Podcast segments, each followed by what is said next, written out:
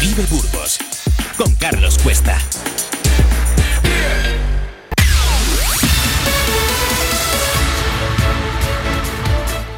Abrimos ahora los micrófonos a un gran periodista, a un profesional con una gran veteranía, criterio y objetividad y sobre todo muy respetado en Burgos y en Castilla y León, donde ejerce esta apasionante profesión. Buenos días, José Luis Guerrero, ¿cómo estás?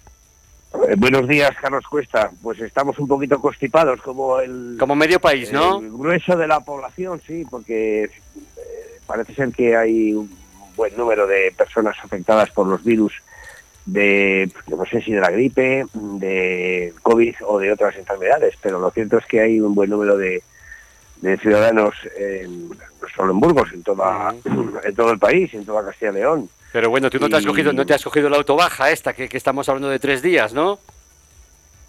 Pues no, la verdad es que a estas alturas de la vida ya uno hace lo que puede cada mañana y el tema de la baja médica o la baja profesional o la baja laboral, pues hombre, en la medida que tenga 40 de fiebre, pues es difícil que pueda trabajar, ¿no? Pero sin fiebre estimo que se pueden hacer muchas cosas. Eh, ahí, suele ser donde está la, frontera, ¿no? El, malestar. Así es. Pero bueno, hay gente para todo. Bueno, ¿y cómo te han tratado las Navidades? ¿Qué tal los Reyes Magos? ¿Eh? Por abrir un poquito este programa.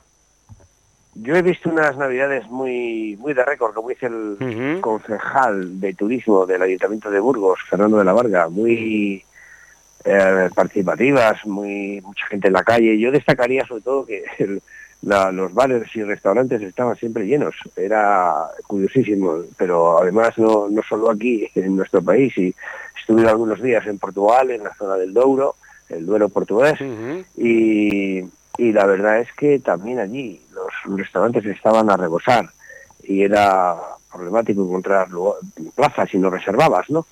Entonces, bueno, yo en Burgos sí he visto a la gente que ha combatido el frío, pero mm, muy animada para, para echarse a la calle, mm, estar en la, por ejemplo, eh, la cabalgata de los Reyes Magos, que siempre tiene un gran tirón. Eh, los churreros han vendido cifras récord también. y, bueno, estimo que, que, las navidades han tenido mm, el, a favor, sobre todo, el las ganas de la gente, en pasarlo bien, en disfrutar, en compartir y luego en, negativo, pues eso es lo que hemos comentado hace un momento de este colapso que se está produciendo ahora mm, por los virus respiratorios en, los centros de salud, en los hospitales, que está generando un verdadero problema. Ayer ya la ministra de Sanidad impuso la utilización de mascarillas en hospitales y me imagino que también en centros de primaria. Y, y por lo tanto bueno pues habrá que tener más cautelas y, y, bueno pues cuidarse como dicen ahora mucho no cuando te mandan un mensaje al final acaban diciendo cuídate bueno pues eh, uno hace lo que puede pero es verdad que muchas veces la, la actividad la vida social eh, la vida laboral la vida deportiva conlleva riesgos y, muchos eh, hemos eh, caído en más o menor gravedad o medida. Pues yo sí que digo que... Pero vamos, volviendo a las navidades, creo que han sido unas muy buenas navidades, post pandemia, ya la gente se olvidó de la pandemia, se olvidó tanto que ya el eh, COVID ha vuelto, porque a mí me parece que donde una de las claves que, se producen estas enfermedades, esta, cantidad de bajas ahora, y de, gente enferma con temperaturas eh, con altas de, fiebre es porque no se ha vacunado. Yo no entiendo que mm, después de la experiencia del COVID, que todos tuvimos la obligación de vacunarnos y así lo hicimos, y bueno, gracias a lo cual pues la inmensa mayoría de, los enfermos de COVID pues, mm, eh, pues no, murieron o muchos eh, pudieron revivir y, a muchos no les llegó la enfermedad. Bueno, pues con la gripe pienso que tendríamos que tener la misma actitud, es decir, vacunarnos cuando llega el momento de la campaña, ya por finales de octubre, primeros de noviembre. Hmm. Y la gente no lo hace. Creo que no ha llegado ni a la mitad de la población que se ha vacunado, con lo cual, pues, pues claro, si la gripe viene agresiva, pues, pues también tiene, como causa de, enfermedad y mortalidad, tiene un alto índice. Eh, bueno, debemos ser un poquito más conscientes. Estimo que teniendo la suerte de disponer de, de campañas de vacunación gratuitas, además, pues pues que debiéramos utilizarlas. ¿no? Pues sí, hay que aprovechar todo lo que nos ofrece el sistema porque yo creo que, es importante. Hoy vemos en el diario de Burgos que el UBU roza 100 ingresos de por gripe, pero SACIL niega que haya eh, riesgo de colapso.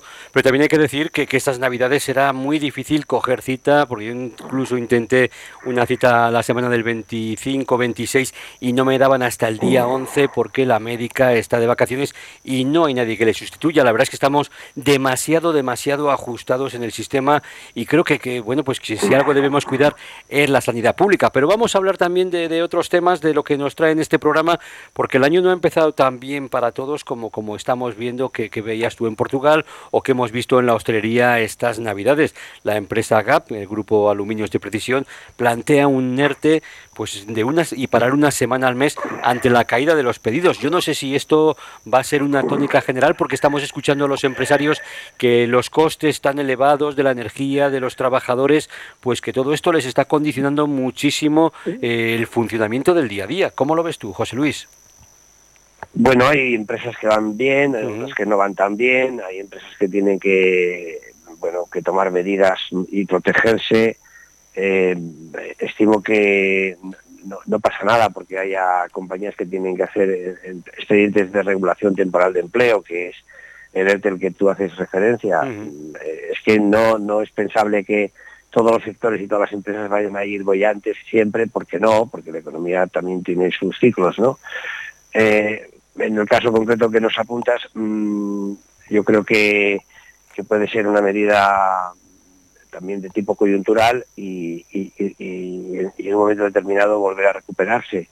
Pero bueno, eh, nadie, eh, nadie es profeta. Eh, lo que quiero decir es que una, una, una empresa puede mm, tener un... Ha habido casos en, en, toda la humanidad, con compañías que han podido pasarlo mal, del sector de la automoción, del sector de la alimentación, de cualquier sector, y, han tenido que despedir trabajadores y luego llegado el momento han podido recuperarlos, lo mismo que los turnos de noche, lo mismo que otras ampliaciones de, recursos, ¿no? Bueno, eh, eh, considero que, es el, ciclo de la economía y de la vida, ¿no? Es un movimiento de acción y reacción a un momento de, es un movimiento ondulante, ¿no? Un momento de montaña le sucede otro de valle, pero luego vuelve otra vez a subir al pico de la montaña el crecimiento eh, y, la, y la cresta económica, ¿no? Pues esperemos, esperemos que así sea. Estamos. esperemos que así sea porque, bueno, fíjate cómo cerrábamos el año en Burgos con, con el tema del paro, que había un leve repunte, pero bueno, la provincia ya suma 15.130 personas inscritos en las listas del ECIL, esto sin contar con los fijos discontinuos, que, que no aparecen y no sabemos tampoco los que son. Y ayer mismo Trabajo pues avisaba a la COE que si no firmaba un alza del 4%, como plantea el propio Ministerio, pues seguramente se le imponga una subida aún mayor, que como piden los sindicatos puede estar próxima al 5%. ¿Cómo lo ves tú esto? Vamos a ver, eh, normalmente las mm, eh, empresas o la, la, negociación de los convenios pasa porque los trabajadores reclamen, como es natural, que haya una mejora del salario que esté incluso por encima del, índice, del índice de precios al consumo. Por obvias razones, porque se supone que todos tenemos que crecer, todos tenemos que mejorar, todos tenemos mm, eh, no solo los resultados empresariales, sino también los de los propios trabajadores. Nadie tiene por qué empobrecerse. Todo, el, que trabaja pretende ganar siempre un poco más de lo que le vale el índice de precios de, la vida, ¿no? Como se decía antes, lo que es el IPC, lo que tú has dicho hace un momento, el índice de precios al consumo si, si sube mm, y, en la misma línea, eh, pues los pensionistas reclaman que al menos eh, el incremento de las pensiones vaya por encima de, eh, de, ese IPC. Bueno, mm, cuando el IPC es muy alto, las empresas lógicamente tienden a, negociar mm, y a veces por varios años el incremento para ir, diluyendo el, incremento de ese IPC en, en subidas salariales a lo largo de dos, tres ejercicios o cuatro, ¿no? Dependiendo. Bueno, eh, eh, se intenta compatibilizar la sostenibilidad de, los resultados empresariales con, con, lo que puede ser la, la, masa salarial que demanda también eh, pues eso su, su, su, respuesta a efectos de, de no de, ganar lo que necesita para si si si gana 100 euros y la vida sube un 3%, pues quiere que, que, la, que, el incremento salarial sea al menos, si puede ser un, un 4 o un 5, pues todavía mejor, ¿no? Que, Mm, pero en, cualquier caso no menos de un 3%, que es lo que le va a, costar a él más la vida, fruto de, de la inflación, ¿no? Bueno, pues en esas estamos, eh, bueno, en esas estamos y lo que hay que recordar, sí, José Luis, lo que hay que recordar es que, bueno, desde que gobierna Pedro Sánchez el salario mínimo ha subido un 47%, si ahora le sumamos este 4% nos quedaríamos ya en un 51%, es decir, que es una subida importante, aunque también es cierto que la vida pues se ha disparado, que los costes, la inflación es tremendo, pero vamos a escuchar al secretario de Estado de Trabajo, Joaquín Pérez Rey, lo que decía ayer, eh, que no sé si, lo, si tomarlo como un aviso o más bien como una amenaza a los empresarios. Le escuchamos. Digo también con absoluta contundencia que si no alcanzáramos un acuerdo en torno a esa cifra del 4%, si la patronal española no se aviniera a suscribir un acuerdo con el Gobierno, naturalmente el Gobierno se desvincula de esa cifra. Estamos dispuestos, por tanto, a hacer una subida más ambiciosa en fin, yo creo que, es un tema importante ¿eh? lo, que, lo que dice el secretario de Estado y que además va en línea con lo que dice Yolanda Díaz, que asegura que esta va a ser la legislatura de los salarios y de la reducción de la jornada laboral, de la que hablaremos ahora, porque la mayoría de los convenios en vigor en Burgos pues van a tener que hacer frente y adaptarse a esas 37 horas y media que, que, habla el Ministerio. Sí, eh, es evidente que si la empresa tiene que subir el salario Em, por ejemplo, el salario mínimo interprofesional, que, yo creo que el subirlo es razonable porque está muy bajo y, yo creo que todo el mundo, eh, pues me parece que ahora está en 1.080 euros por mensuales, ¿no? Por, trabajador. Bueno, pues es evidente que eh, es difícil vivir con eso en, eh, y, atender todas las necesidades del hogar y de, la supervivencia. Entonces, las subidas del salario mínimo interprofesional yo no creo que, aunque hayan sido gruesas, como está apuntado, ya en pocos años un 51% creo que has dicho, ¿no? Bueno, pues mm, es que claro, se partían de, de, cuotas muy bajas, y de situaciones muy bajas. Es verdad que no hay muchos que no mm, que trabajan con sueldos superiores al salario mínimo interprofesional, pero este sigue siendo una referencia este sigue siendo una referencia y hay muchas empresas que lo aplican y, cuando hay demandas de, empleo, pues la oferta de, la empresa se, eh, se, se, centra en, esa, en ese salario. Yo creo que es bajo. De modo que eh, las subidas salariales, en este caso de un gobierno de, de la izquierda, a mí me parece que son más sustantivas que cuando eh, gobierna la derecha, que siempre tiende a dejarle el salario mínimo en, en, posiciones mucho más mucho más bajas y, lo atiende solo con, lo mínimo indispensable, ¿no? Eh, de, de, índice de precios al consumo y a veces ni eso. Bueno, pues eh, ahora mismo, de todas formas, lo que hay que pensar es eh, si ese 4% va luego a tener como consecuencia que las empresas puedan eh, llegar a despedir a personas porque no puedan tener en la plantilla tantos trabajadores debido a ese incremento salarial. Eh, eh, esa es un poco la, mm, el análisis que habrá que hacer en, su, en este momento y, a futuro, ¿no? Porque, bueno, si una empresa puede pagar mm, a cinco trabajadores a día de hoy con, un salario mínimo en una cierta cantidad, pero si lo, lo subes de un modo elevado en exceso, pues luego puede ocurrir que esa empresa en vez de cinco tenga cuatro trabajadores. No, el problema yo creo que no solamente es ese 4%, que yo creo que los empresarios lo tienen más que asumido y que creen que, además que, es una reivindicación justa. El tema es que, las cotizaciones sociales también son muy altas y que van unidas, se añaden a este 4% y que claro que al final pues, pues es un coste elevado que hay que sumarlo a la alta al alto precio de la energía, a los altos costes de, de las materias primas, en fin, a todo el sistema impositivo que tenemos en España y que todo eso, todo eso pues va sumando, va sumando y el empresario dice, oye, yo también estoy aquí para ganar algo de dinero, por lo menos no para perder. Y claro, con estas cifras, pues muchas empresas se plantean que no saben si van a ganar dinero. Vamos con un tema de infraestructuras Muy que, cierto. que en este en este programa nos gusta mucho hablar y parece que el propio Ministerio de Transportes saca los colores a Oscar Puente por el AVE Vitoria. El Ministerio corrige a su ministro y fija en 2025, no en 2024, la licitación del proyecto, mientras que Oscar Puente aseguró a mediados de diciembre que el concurso saldría el año que viene. ¿Cómo ves esta, este rifirrafe dentro del propio Ministerio? Oscar Puente nos dará muchos días de gloria porque es un hombre muy dado a la, a, la presencia pública y a escribir en Twitter y a censurar a la oposición y, meterse en muchos jardines, con lo cual, bueno, yo me imagino que él, cuando dijo lo del año que viene, como dice, como estamos ya a finales de diciembre, yo el año que viene no es eh, el 24, sino que es el 25, que es lo que al final, eh, la corrección que ha hecho el propio ministerio, ¿no? Con lo cual él dirá que no tiene que nada que decirse, sino que él hablaba pero claro, eh, si tú hablas el 15 de diciembre del año que viene, eh, estás hablando del 2024 y si no, pues matízalo, porque mm. la gente se, se coge eh, en este tipo de pues de, obra pública, de licitaciones y los expectantes ciudadanos que queremos eso, viajar no solo a Madrid, sino también hacia el norte en tren de alta velocidad, pues se ve claro que esa obra va bastante más lenta.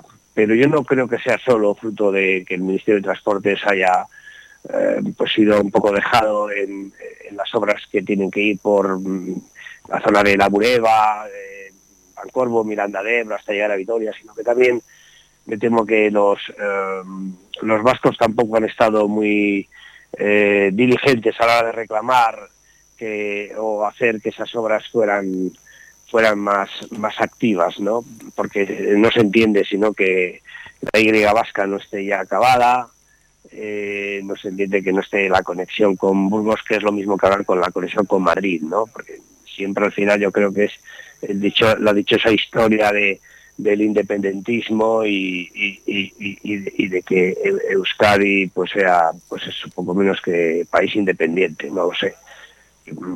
Pero me temo que eh, eh, esa obra a la que tú te refieres tiene también tiene también una derivada de, de la dejación que ha habido por parte de los vascos.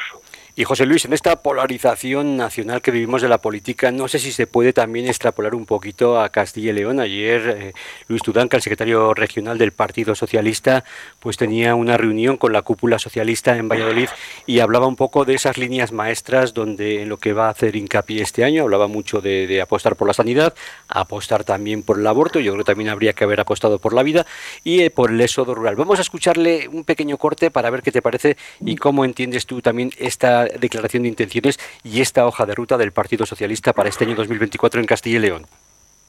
Un comienzo de curso en Castilla y León donde la vida sigue igual. Sigue plagada de la irresponsabilidad y la inestabilidad que genera el gobierno del señor Mañueco. Con una comunidad autónoma sin presupuestos, con unos presupuestos prorrogados, síntoma de que, como decía, no hay proyecto político, con una inestabilidad fruto de un gobierno rehén de la extrema derecha. ¿Tú crees que se va a poder arreglar por lo menos la relación y que los castellanos y leoneses veamos la política con más normalidad, que, que, que, lo que pasa en Madrid pues aquí se suavizará un poco? Pues no, no lo creo. Yo pienso que va a haber siempre una fractura entre este actual Partido Socialista y los partidos PP, mm, Vox, eh, que gobiernan en la mayoría de las instituciones aquí de, Castilla y León, es el caso del gobierno de la comunidad, es el, caso, de eh, el caso del ayuntamiento de, Burgos, por poner un ejemplo, o de Valladolid, entre otros. ¿no? Mm.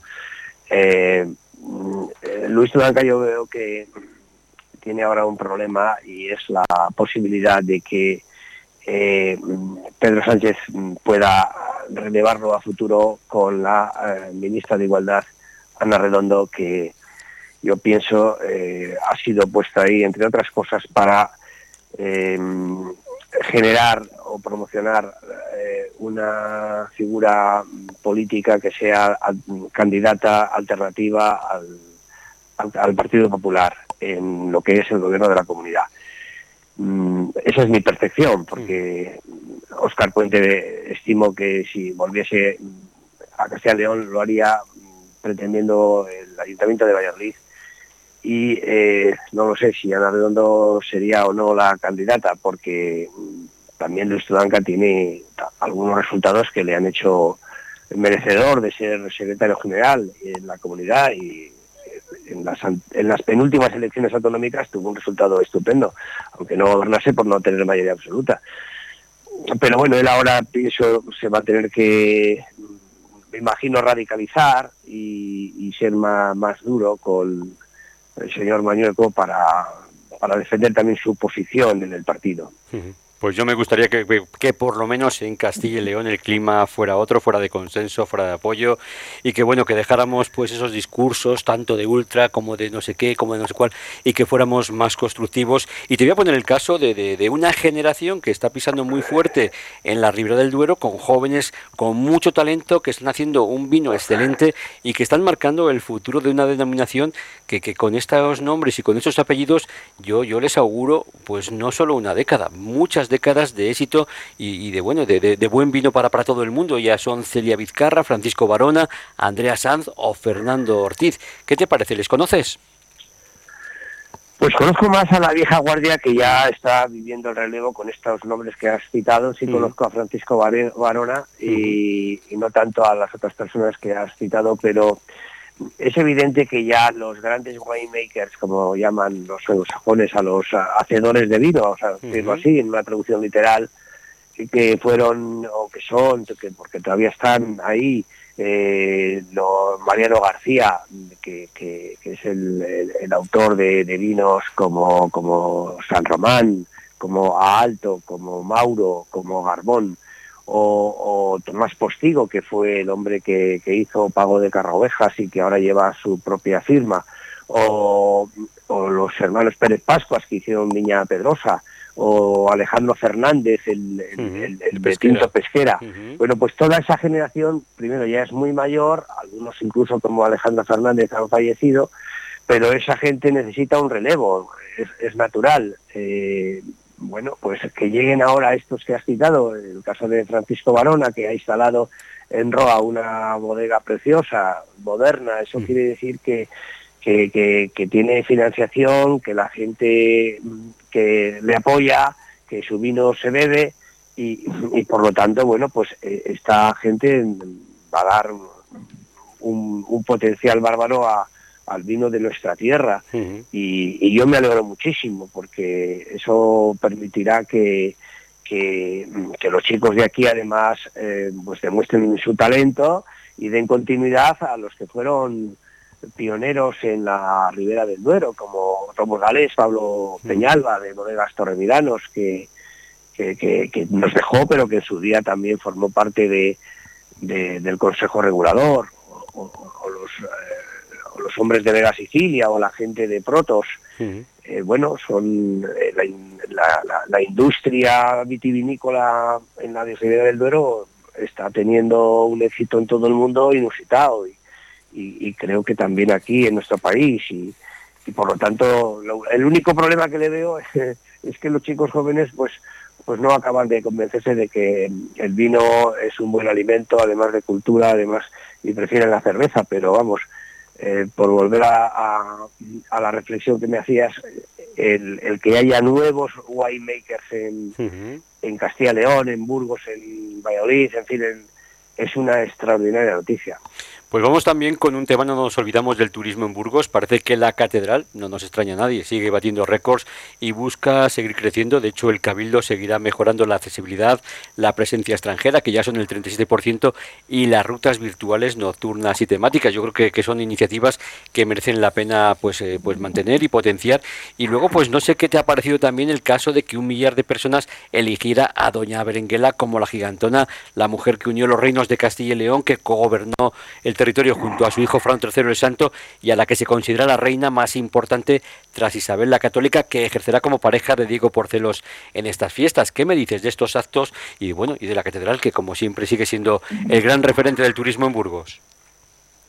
Pues nada, lo de la berenguela me parece muy bien, es una es un, es un personaje singular en la historia y, que tenga su, su gigantona, pues me parece perfecto. En lo que a la catedral se refiere, que estemos ahora ya rondando los 400.000 habitantes por año, me parece todavía una noticia eh, de mayor relieve, porque detrás del incremento de visitas, que creo que está en un 21% respecto al año anterior, ese, tipo de incrementos mejora mm, lógicamente la hostelería eh, burgalesa, la ocupación de los hoteles, el, el crecimiento de bares y restaurantes, la ocupación de los mismos.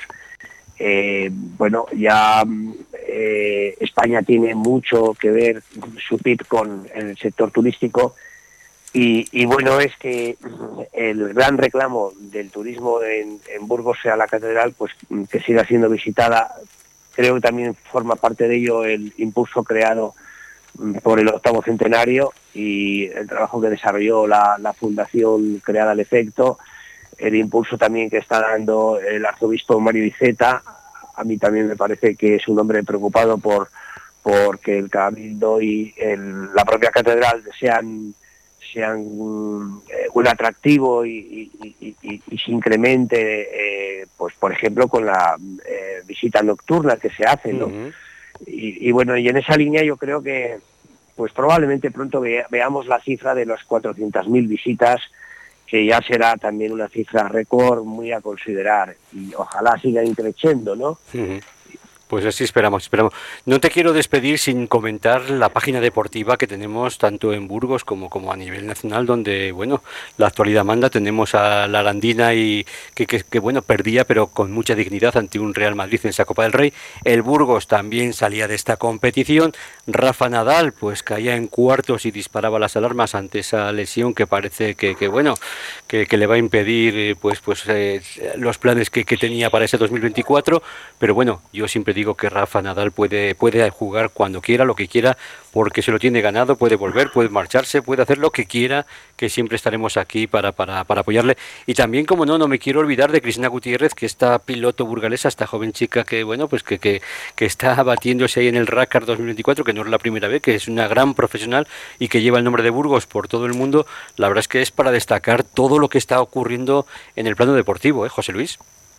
Sí, sí, hay que decir que Cristina Gutiérrez ha demostrado que tiene, que tiene talento, que tiene capacidad, que tiene conocimiento, porque no fue una presencia anecdótica una vez en el Dakar cuando empezó, sino que ha tenido luego continuidad en otros muchos rallies.